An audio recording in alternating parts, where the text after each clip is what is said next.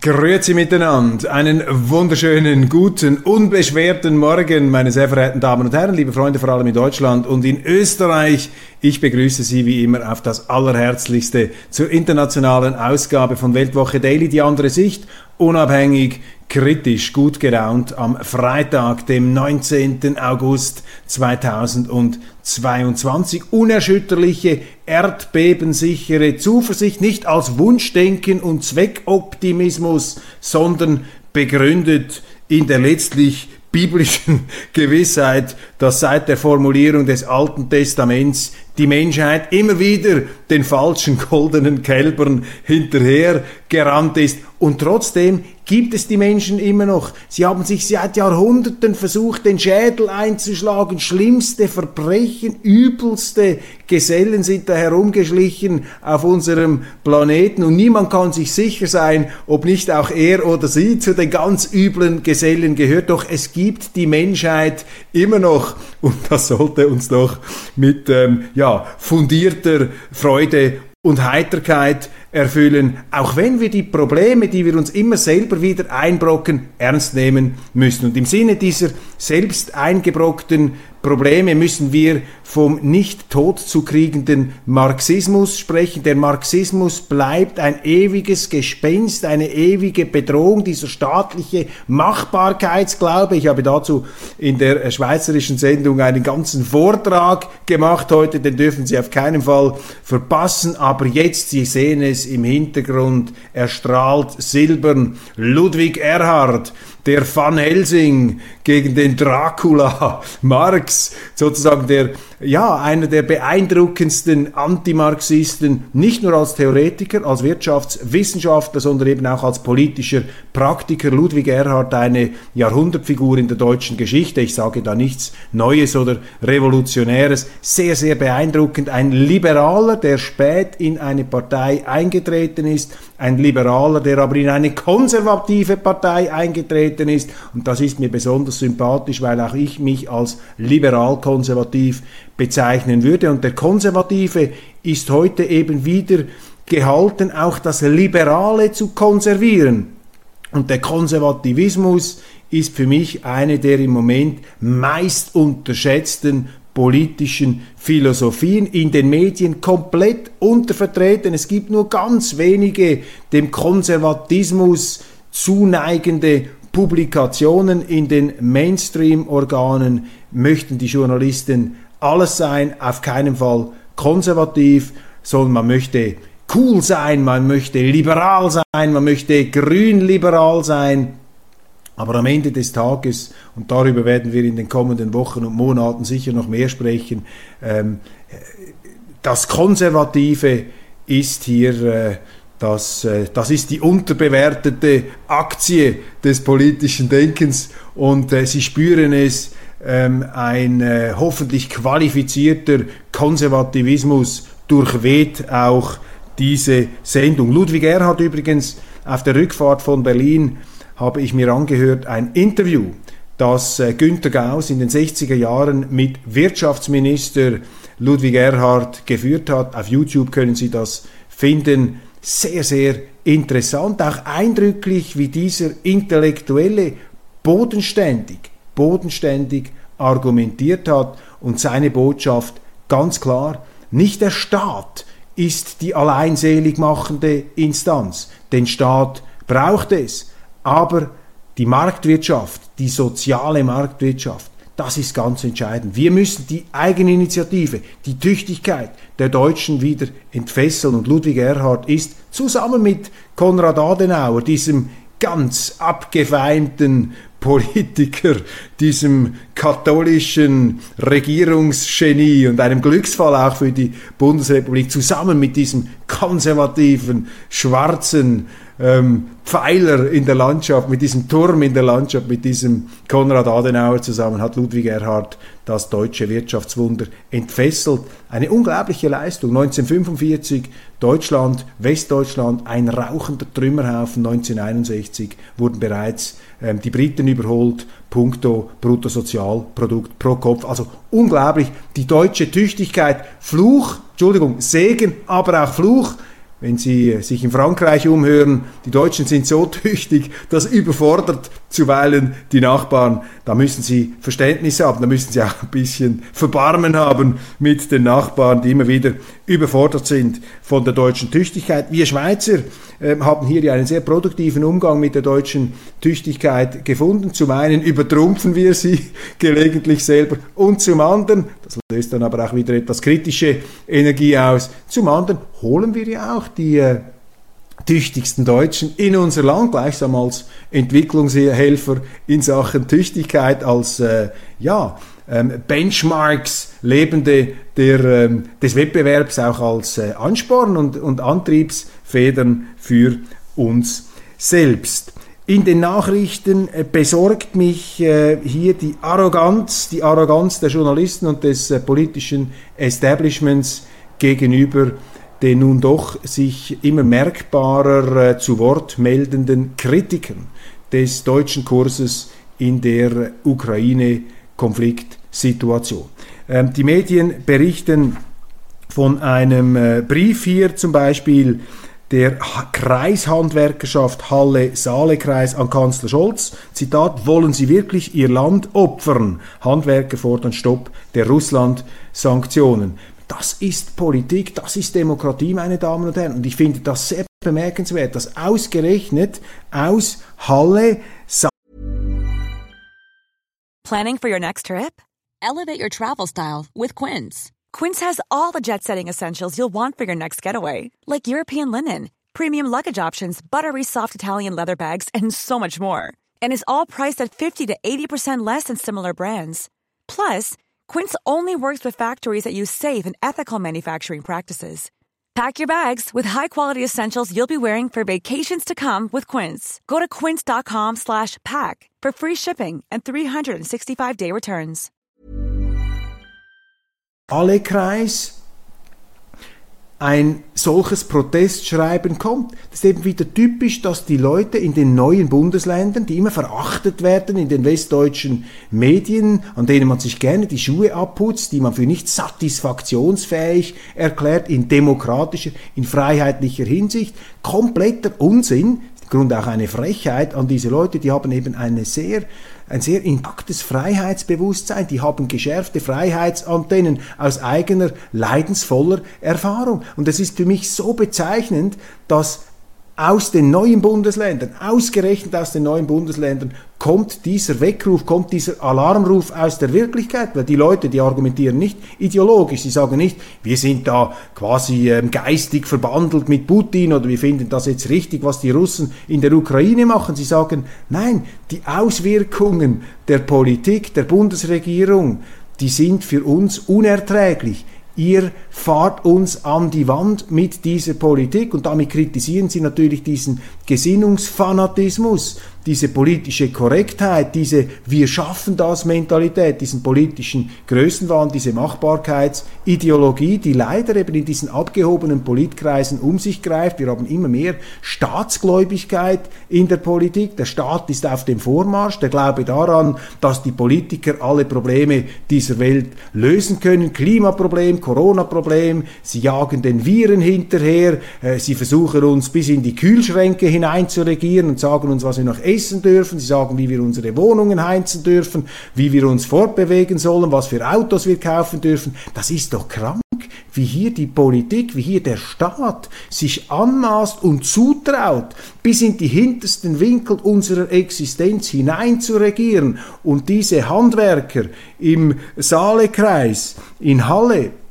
das sind für mich Helden der Gegenwart, die sagen, stopp, das geht nicht, hört mal auf mit diesem Wahnsinn. Und der Umgang, und das sage ich Ihnen, der Umgang der Medien und der Politik, der etablierten Politik wird sein, diese Demokraten hier zu denunzieren, man wird die als Rechtsextreme verleumden, wird dann sagen, ja, das sind jetzt genau wieder diese Delegitimierer des Staates. Nancy Fraser kommt da mit ihrem Erich Honecker Gesetz, mit ihrem Blasphemiegesetz hinter dem Ofen hervor. Ludwig XIV., der Sonnenkönig, hätte auch Freude daran gehabt, dass jeder, der den Staat und die Regierung kritisiert, als Delegitimierer bezeichnet wird. Früher hätte man gesagt Gotteslästerung, weil sich die Könige als Ausgeburten, wenn man so will, göttlicher äh, Gnadenherrschaft sahen. Aber eine säkulare Form dieses eben Staatsabsolutismus sehen wir heute. Natürlich nicht so massiv und äh, anders als damals, aber auch in seiner Subtilität und in seinem umfassenden Charakter muss man diesen staatlichen Absolutismus, diese, diesen Vormarsch des Staates, diesen Etatismus und Interventionismus sehr, sehr ernst nehmen. Und auch da erinnern wir wieder an Ludwig Erhard und an die starken liberalen und liberal-konservativen Traditionen Deutschlands. Die Politik, die Medien, da können Sie Gift draufnehmen. Die werden alles daran setzen, diese Protesturheber, die Leute, die hier Widerspruch anmelden, in die rechtsextreme Ecke zu drücken. Dann sind wir wieder an dem Punkt, wo ich den Begriff Nazi-Fabrik in die Runde werfen möchte. Ja, das ist eine Nazi-Fabrik. Die deutsche Politik ist zum Teil eine Fabrik, ein Fabrikationsbetrieb zur Herstellung von Rechtsextremen und Nazis. Und wie stellt man einen Nazi her? Ja, indem sie als Regierung, als äh, Establishment jeden zum Nazi abstempeln, der die Regierung kritisiert. Und ein bisschen ist es heute so in Deutschland. Wenn Sie sagen, ich bin nicht einverstanden mit Corona, ich bin nicht einverstanden mit dem Abschalten der Kernkraftwerke, ich bin nicht einverstanden mit diesen Waffenlieferungen und der Eskalationspolitik gegen Russland, dann werden sie als Rechtsextremer enden. Und das ist gefährlich. Nicht, weil sie ein Rechtsextremer sind, sondern weil man sie zudem erklärt und weil man sie dann ausschließt aus dem politischen System. Das produziert natürlich Ärger, das produziert Ressentiment, das produziert Entfremdung und das produziert natürlich jene Lücke, in die dann professionelle politische Schlangenölverkäufer eindringen können, um die Leute dann abzuholen. Jetzt ist mein Vertrauen ähm, ausreichend. Ich sage, äh, die Deutschen und die, die hier eben auch Skepsis anmelden, das sind bodenständige Leute, das sind Handwerker, die kommen aus der Praxis, die lassen sich auch nicht so leicht von irgendwelchen Schlangenölverkäufern manipulieren. Aber das ist nicht gut, wenn die Politik reflexhaft jeden Kritiker zum Rechtsextremen erklärt. Das kommt nicht gut. Und das Beispiel haben Sie gleich auf dem, äh, mehr oder weniger äh, in den heutigen Schlagzeilen, SPD-Generalsekretär Kühnert bezeichnet Leute, die Olaf Scholz in Neuruppin ausgebuht haben, Krakeler, die dieses System fallen sehen wollen.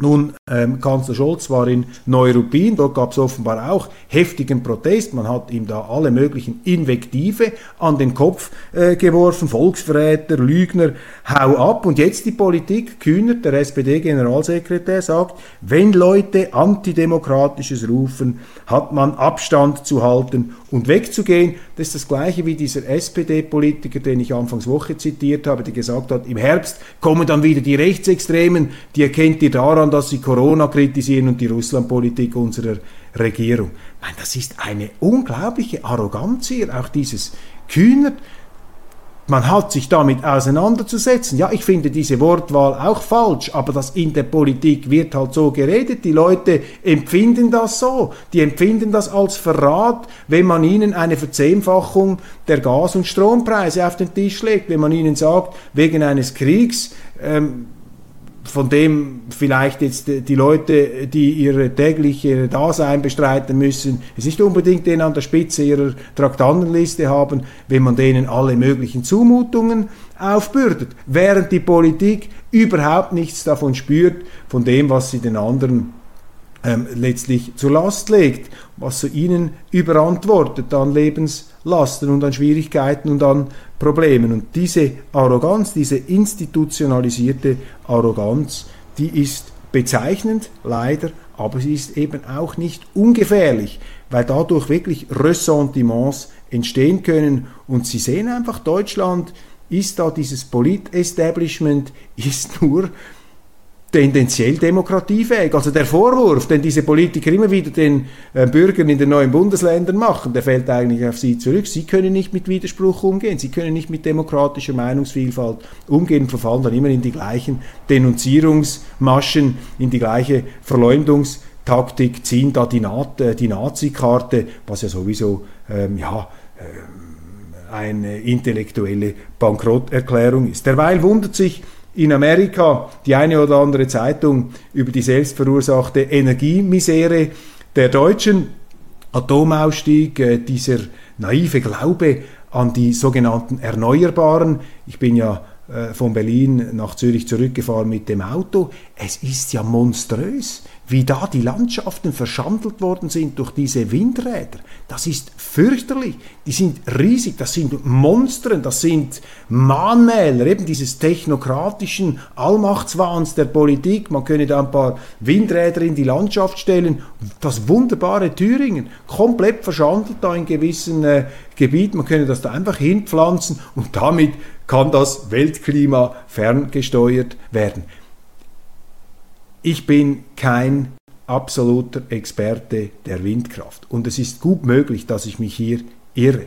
Aber mein Instinkt sagt mir, wenn ich das anschaue, das ist einfach absurd, das ist nur noch absurd. Also mit diesen Windrädern werden Sie sicher die Energieprobleme einer hochentwickelten Industriezivilisation nicht lösen können. Diese Windräder, die werden als Ruinen enden, das wird dann aussehen wie diese Phantomstädte in Haiti, die damals die Diktatoren der Duvaliers errichten wollten, so potemkinsche Dörfer, um die Fortschrittlichkeit ihres Landes, das sie äh, brutal ausgenommen und ausgeplündert haben, um diese angebliche Fortschrittlichkeit an irgendwelchen UNO-Beobachtern und äh, Missionen ähm, verschiedenster Art da vorführen wollten. Das ist alles zusammengebrochen. Auch im Sozialismus haben sie solche potemkinschen Dörfer und solche babylonischen Türme äh, da errichtet und die Windräder, das sind für mich die babylonischen Türme dieser völlig verkrachten Energiewende, Mahnmäler eines politischen Allmachtsglaubens, einer Wir schaffen das Mentalität hier in die Landschaft gepflanzt unter Missachtung von allem, auch der ganzen Schönheit dieser Landschaften komplett antikonservativ, überhaupt nicht, überhaupt. Ryan Reynolds here from Mint Mobile. With the price of just about everything going up during inflation, we thought we'd bring our prices down. So to help us, we brought in a reverse auctioneer, which is apparently a thing. Mint Mobile unlimited premium wireless. Ready to get 30, 30, bit to get 30, bit to get 20, 20, 20, bit to get 20, 20, bit to get 15, 15, 15, 15 just 15 bucks a month. So, Give it a try at mintmobile.com/switch. slash $45 up front for 3 months plus taxes and fees. Promo rate for new customers for limited time. Unlimited more than 40 gigabytes per month slows. Full terms at mintmobile.com. Life is full of what ifs. Some awesome, like what if AI could fold your laundry? And some, well, less awesome, like what if you have unexpected medical costs? United Healthcare can help get you covered with Health Protector Guard fixed indemnity insurance plans. They supplement your primary plan to help you manage out of pocket costs. No deductibles, no enrollment periods, and especially no more what ifs. Visit uh1.com to find the Health Protector Guard plan for you. Nicht ähm, gespürig ohne jedes Musikgehör für die ähm, ja, organisch gewachsene Schönheit ähm, dieser Länder. Ganz schlimm, ganz fürchterlich, aber ich ermuntere Sie bitte, widersprechen Sie mir, ähm, damit, falls ich äh, da wesentliche Fakten, was, was gut möglich ist, ausgeblendet habe. Dann der Cum-Ex-Skandal. Der Cum-Ex-Skandal belastet Kanzler Scholz. Auch sogenannte bürgerliche Medien wie die NZZ haben sich eingeschossen. Was wusste Scholz, dieser Cum-Ex-Skandal? Da haben ein paar Millionäre noch mehr Millionen verdient, da sind Steuerschlupflöcher und irgendwelche obskuren ähm, Aktiendeals getätigt worden und die Staatsanwaltschaften laufen auf Hochtouren und es musste auch schon ein in der Schweiz wohnhafter Deutscher ausgeliefert werden, nämlich jener Mann, der das Ganze entdeckt hat, ein ehemaliger Steuerbeamter äh, bezeichneterweise. Ich finde diese Cum-Ex-Geschichte, das ist für mich fast schon ein Filmstoff, eine Filmkomödie der absurden Art. Worum geht es da eigentlich? Da geht es darum, dass im komplexesten Steuersystem der Welt, in Deutschland, Sie haben ja den Weltmeistertitel für Komplexität bei den Steuern, dort hat es offenbar eine Lücke gegeben für ganz bestimmte Geschäfte im Zusammenhang mit äh, Dividendenauszahlungen und Aktienverkäufen. Dass man also, wenn man die zu einem bestimmten Zeitpunkt ver kauft und dann wieder gekauft hat, also ein Termingeschäft gemacht hat, wenn ich das richtig verstanden habe, dann konnte man sicheres Geld verdienen. Das ist also wie wenn Sie in einem Geldspielautomaten aus Versehen den richtigen äh, Knopf, nicht aus Versehen, sondern weil Sie den Knopf gefunden haben, wie Sie immer drücken können, damit der Jackpot-Gewinn rauskommt. Das hat man gemacht. Irgendwann haben dann die Behörden gemerkt, hier stimmt was nicht in der Steuergesetzgebung. Dann haben sie das abgestellt und weil es ihnen hochwohl, hochnot peinlich war, haben sie dann versucht, rückwirkend die, die den Wahnsinn des deutschen Steuersystems, die ganze Komplexität und die absurde Komplexität, die byzantinische Verwinkeltheit, diese labyrinthische ähm, Spiegelkabinett-Qualität in Anführungszeichen des deutschen Steuersystems. Da haben sie also die, die das ausgenützt haben, die findigen, bezeichnenderweise ehemaligen Steuerbeamten, vor allem diesen einen, dann haben sie einfach versucht, das rückwirkend zu kriminalisieren und zu zeigen, dass die Gesetze verletzt haben. Da bin ich da nicht so sicher, ob da wirklich ein Gesetz gebrochen wurde, denn es war eine real existierende Steuerlücke. Also haben wir hier wieder einen Fall, möglicherweise mutmaßlich von rückwirkendem Moralismus. Man ähm, argumentiert nicht juristisch, sondern man nimmt sozusagen die moralische Empörung und die Gesetze von heute, um das Verhalten von früher zu beurteilen um Leute zu bestrafen, obwohl damals ihr Verhalten rechtskonform war. Vielleicht moralisch anrüchig, das kann jeder selber beurteilen. Ich sehe das nicht so. Ich sage einfach, wenn, sie, wenn die so blöd sind, ein Steuersystem so kompliziert aufzusetzen, dass es dann solche Lücken hat, die findige Finanzleute ausnützen können, bezeichnenderweise darunter und zuerst ein Steuerbeamter, äh, dann ist das einfach äh, fast schon ein Komödien, nein, nicht nur fast schon, es ist ein Komödienstoff. Erstaunlich einfach, dass auch eben liberale bürgerliche Zeitungen, kapitalistische Zeitungen wie die FAZ oder die NZZ darauf einsteigen. Die AfD in Deutschland ist ja auch so etwas wie ein ähm, beliebtes Ärgernis der Medien in der äh, Verteufelung der AfD, in der Herabsetzung und in der Verleumdung der AfD spüren die Journalisten sich selber, soweit mein Eindruck, können sie dann richtig zeigen, wie gut sie sind anhand der Bösartigkeit dieser AfD. Das ist auch Moralismus. Man drückt den anderen runter, um selber eben moralisch besser dazustehen. Und was die Journalisten im Moment ärgert, ist, dass die AfD eine andere Politik, eine alternative Politik vertritt gegenüber der Regierung in Berlin. Die AfDler sagen nämlich, wir sind gegen die Russland-Sanktionen. Und dann werden die natürlich verleumdet, dass es Gott erbarmt. Das ist klar, das sind dann die Putin-Versteher, das sind die Autokraten. Wenn Sie heute eine andere Meinung haben als die der Regierung, dann sind Sie Autokratenfreund, Putin-Verherrlicher, Aluhut, Verschwörungstheoretiker, Rechtsextremer, Nazi. Das ist so die Eskalationskette der Verleumdung, die Sie äh, heute ähm, gewärtigen, wenn Sie eine abweichende Meinung in Deutschland äußern. Zeigt Ihnen einfach, dass dieses ganze Polit-Establishment entweder ahnungslos oder wieder besseres Wissen sich über nur beschränkte Demokratiefähigkeit auszeichnet, ja, auf das Polit-Establishment fällt eben tatsächlich der Vorwurf zurück, den die immer wieder äußern gegenüber den Leuten im Osten, denen werfen sie immer vor, die hätten kein Musikgehör für Demokratie. Die, die am wenigsten Musikgehör für Demokratie haben heute in Deutschland, sind die Medien und die etablierten Parteien. Jetzt könnte man sich ja sachlich einmal damit auseinandersetzen mit der Position der AfD, die übrigens von immer mehr, zum Beispiel auch von diesen Handwerksbünden geteilt wird. Ist diese Sanktionspolitik wirklich so ähm, vernünftig und heilsam, wie wir denken? Erreicht sie ihre Ziele? Man könnte auch mal eine Kosten-Nutzen-Rechnung machen, aber das ist heute alles nicht erwünscht im Mainstream.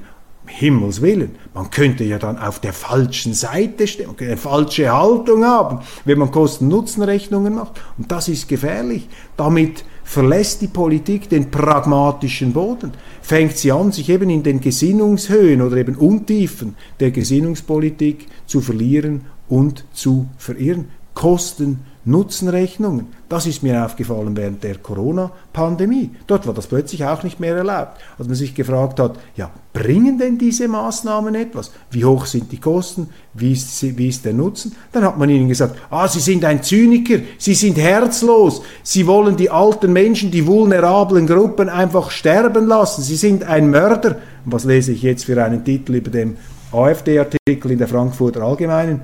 Kalt im Herzen. Ja, wenn Sie finden, dass die Sanktionen das Ziel nicht erreichen, dann haben sie ein kaltes Herz, dann sind sie ein Unmensch, dann haben sie äh, keine normalen menschlichen Regungen, da sind sie ja eben äh, gefühlsmäßig verarmt, vielleicht fast schon ein Psychiatriefall. Ich meine doch unglaublich, was da alles an äh, äh, Unsinn äh, mittlerweile mehr oder weniger unwidersprochen behauptet werden kann. Gleichzeitig haben wir in den Medien, auch das fällt auf, überall in der Schweiz, in Deutschland, einen Kult um diese finnische Regierungschefin Sanna Marin. Jetzt ist ein Video herausgekommen, wo diese Sanna Marin ausgelassen tanzt, äh, sehr knapp äh, bekleidet hier mit einem aufreizenden äh, ja, äh, etwas Spitzenkleid und so weiter. Sie zeigt sehr viel Haut, äh, alles perfekt hier äh, von Haaren befreit und äh, wirklich also, äh, jetzt ich sage das aus etwas erotischer äh, Hinsicht, durchaus äh, inspirierend in dieser Hinsicht. Eine ganz ausgelassene Party hat sie in Finnland gefeiert, das hat jetzt ein paar Leute aufgeregt, die haben gesagt, was soll das? Unsere Ministerpräsidentin, was tanzt die da herum, wie eine 19-jährige Göre da mit äh, Spaghetti-Trägern, äh, fast halbnackt, was ist denn da los? Und jetzt springen hier natürlich die Medien zur, zu Hilfe, auch Ulf Poschardt, der Chefredaktor der Welt, eine Frau, die elegant und cool ist. Wer das kritisiert, ist bescheuert. Ein gelegtes Video zeigt Finnlands Premierministerin Sanna Marin, wie sie auf einer wilden Party tanzt. Moralisten nörgeln nun über unangemessenes Verhalten. Dabei sollte sich gerade die deutsche Politik lieber inspirieren lassen. Die Bilder sind eine großartige Botschaft. Ja gut, der Springer Verlag, man muss das sagen, bei aller Bewunderung, bei allem Respekt, die sind jetzt gefangen in dieser Vogue Ideologie. Man darf nichts mehr Kritisches sagen. Sobald Sie eine Frau sind, sind Sie unter Denkmalschutz. Da können Sie machen, was Sie wollen. Da gilt dann der Satz, den Donald Trump einmal auf sich gemünzt hat. Ich könnte, sagte Donald Trump, auf der Fifth Avenue einen Menschen erschießen und ich käme damit durch. Das gilt mittlerweile in den Redaktionsstuben des Springer Verlags sicherlich für alle Frauen. Da können Sie mal alles machen, weil die sind jetzt auf totalem Pro-Vogue und Gender. Trip. Ich finde diesen Auftritt auch daneben, aber nicht aus moralistischer Hinsicht, sondern es ist komplett daneben, diese Party. Ich meine, Entschuldigung, Finnland tut so, als stünde man am äh, Rand des Dritten Weltkriegs. Man redet über einen NATO-Beitritt was natürlich für Russland, einen Nachbarn, eine schwierige Sache ist. Finnland und Russland haben eine schwierige Geschichte. Die Lage ist ernst. Wir haben explodierende Preise, wir haben äh, massive wirtschaftliche Verwerfungen, die vor allem die einfachen Bürger mit dem nicht großen Portemonnaie am härtesten zu spüren bekommen. Und was macht da die Ministerpräsidentin? Sie tanzt und wirbelt und hat eine Party und findet das super cool und man macht sogar noch ein Video darüber. Wissen Sie, was sie damit dokumentiert? Eine großartige Botschaft. Das ist keine großartige Botschaft. Das ist die Botschaft, im Grunde ist das eine Partystimmung, im Grunde ist alles halb so wild und äh, wir machen hier aber in der offiziellen Politik, machen wir auf Weltuntergang und die Zeche bezahlen dürfen dann die Leute. Ist das eine großartige Botschaft? Nein, das ist Dekadenz, meine Damen und Herren. Das ist einfach politische Dekadenz, das ist ein Mangel an Ernsthaftigkeit und an, das ist eine unseriöse Berufsauffassung, die Sanna Marin hier an den Tag legt. Und wenn sie derart zum Party machen, ähm, zumute ist. Sie hat sich kürzlich auch an einem Heavy Rock Festival in Lederjacke ähm, ablichten lassen. Wenn das ihre Grundstimmung ist, ja, was macht sie dann für eine Politik? Dann könnte sie ja ganz anders auftreten. Dann müsste sie ja gar nicht auf diese konfrontative Art und Weise jetzt mit NATO und all diesen Dingen in Erscheinung treten zeigt ihnen auch, dass eben Journalisten sich sehr leicht beeindrucken lassen. Kommt eine junge Frau, sieht super aus, in Lederjacke und da noch etwas tanzen, dann sind sie begeistert. Entschuldigung, also da muss ich als Mann schon ein bisschen äh, mehr leisten, um äh, von den Medien derart bejubelt zu werden, wobei ich nicht in Frage stellen möchte, dass sie sich politisch da als Ministerpräsidentin hat sie sicher auch einen Leistungsausweis, dass sie überhaupt gewählt wurde, aber hier, das hat mich auch gestört. Ich meine, in dieser Situation macht man doch nicht solche ähm, Videos. Frank Plasberg, der Moderator von Hart aber fair, tritt ab und zu Beginn des neuen Jahres kommt ein Nachfolger. Frank Plasberg, ich kenne ihn auch, war oft in Hart aber fair dabei, habe ihn immer sehr geschätzt als einen wirklich diskussionsfreudigen Moderator, der auch eine scharfzüngige Tonalität beherrscht, aber doch irgendwo die Debatte immer wieder abruf, abrief. Mein Eindruck ist, dass er in den letzten Jahren allerdings hier schon den Fächer stark zugemacht hat dass äh, zum Teil auch Sendungen stattgefunden haben, in denen mehr oder weniger Gleichgesinnte ein Selbstgespräch geführt haben. Und da ist ähm, Frank Blasberg etwas unter sein ähm, ja, äh, Anspruchsniveau gefallen. Trotz allem ein sicherlich sehr innovativer Fernsehmacher, der die äh, Landschaft der öffentlich-rechtlichen bereichert hat, am Schluss vielleicht nicht mehr die Kraft hatte, die Kontroverse in der Art und Weise zu pflegen, wie er das äh, zu seinen besten Zeiten gemacht hat. Aber trotz allem Gratulation für dieses Wirken und dann äh, alles Gute für den Ruhestand Frank Plasberg. Und mit dieser versöhnlichen Botschaft